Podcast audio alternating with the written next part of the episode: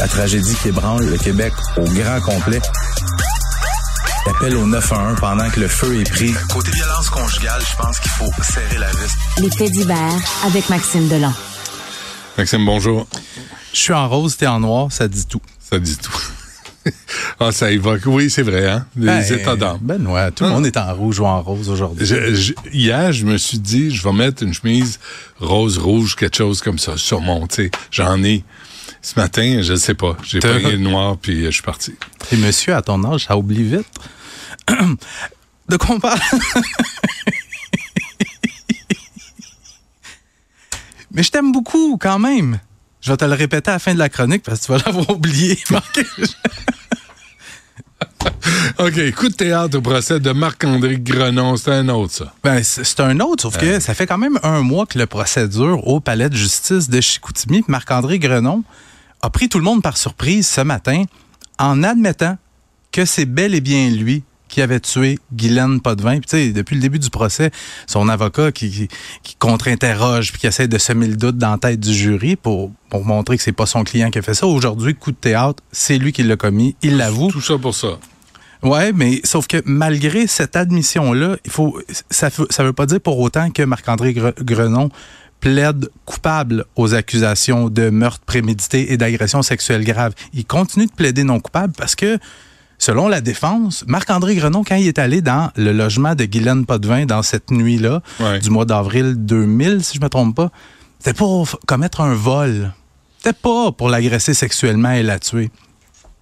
Mais il faut dire que pendant le procès, les, preuves étaient assez béton, merci, contre Marc-André Grenon. Écoute, son ADN a été trouvé sur une boîte de condoms déchirée, sur le T-shirt de la victime, euh, sur une ceinture qui aurait servi à étrangler la, jeune femme, euh, dans ses parties génitales, euh, etc., etc. Les preuves étaient béton.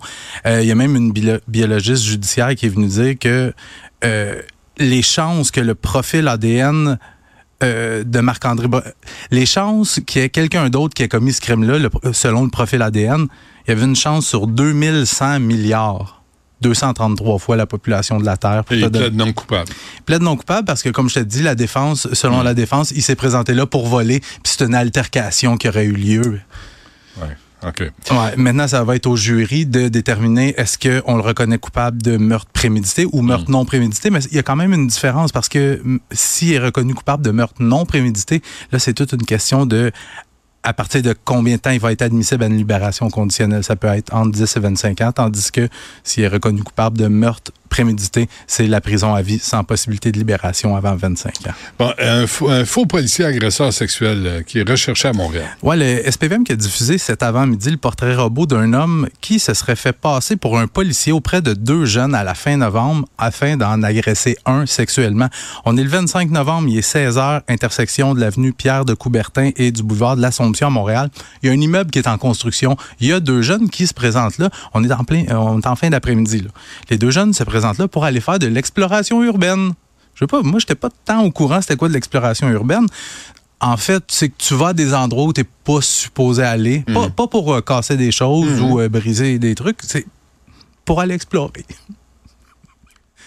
Il y en a, regarde. Avec ton chandail rose.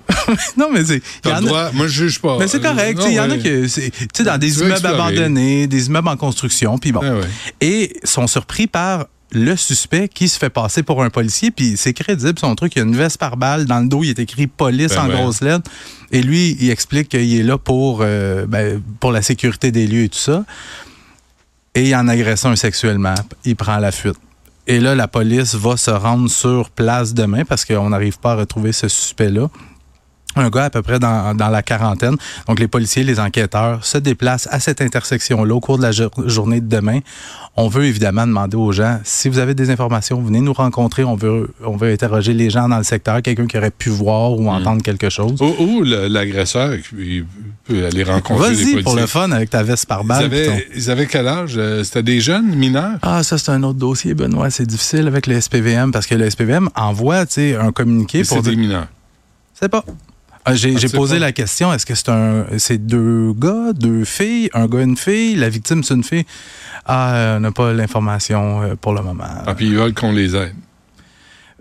Parle-moi pas ces communications du SPVM, Benoît. Je vais me fâcher. Regarde, le bouton était juste là, là j'ai appuyé dessus. OK, euh, puis euh, on a le temps Ouais. sur euh, le 0.8, 0.5.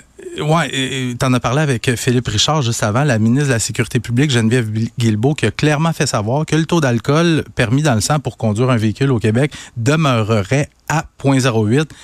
Et ça, même s'il y a plusieurs experts, quand on parle de la table québécoise de la sécurité routière, CA Québec, même la santé publique, qui recommandaient fortement qu'on passe à 0.05. Est-ce que c'est un choix politique pour pas déplaire, par exemple, aux restaurateurs ou à la population? Je trouve, tu sais, ça se peut que ça soit ça, mais il y a quand même un sondage récent, un sondage léger, qui démontrait qu'il y avait 57% de la population québécoise qui était en faveur de la diminution du taux d'alcool de 0.08 à 0.05. Puis combien de fois combien de fois je suis venu à ton micro pour te parler des ravages de l'alcool au volant, puis la Sûreté du Québec le dit à chaque fois qu'on envoie un communiqué sur la sécurité routière. Ouais. L'alcool au volant, la vitesse et la distraction, on parle de cellulaire au volant, c'est les trois principales causes d'accidents mortels. Puis c'est dans la nature humaine, même je suis pareil, puis je suis sûr que euh, tu le fais toi aussi. Quand tu es dans un souper ou quoi, tu bois en fonction du 0.08. Même à 0.08, tu as un effet. Moi, je prends des notes. C'est vrai ou c'est une blague? C'est une blague. Mais mais il y en a qui font ça un peu, OK, c'est un verre par heure. J'ai regardé dans le monde ce qui se faisait. Puis je te dirais que c'est pas mal juste en Amérique du Nord puis dans le centre de l'Afrique où c'est le 0.08. Euh, la plupart des pays dans le monde, ça varie entre 0.01, 0.02 à 0.05. Il y a une coupe de crinqués, par exemple, comme au Brésil, en Arabie Saoudite et en Iran, que c'est tolérant zéro. Hein?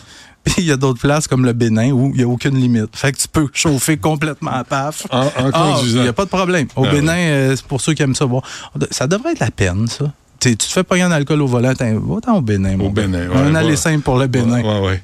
Puis on- mais on ne sait pas c'est quoi le niveau de, de mort euh, par accident de la route. Là, tu m'en euh, demandes beaucoup, mais il faudrait- ça. prendrait plus une, une recherche approfondie. Mais quand même, 0.05.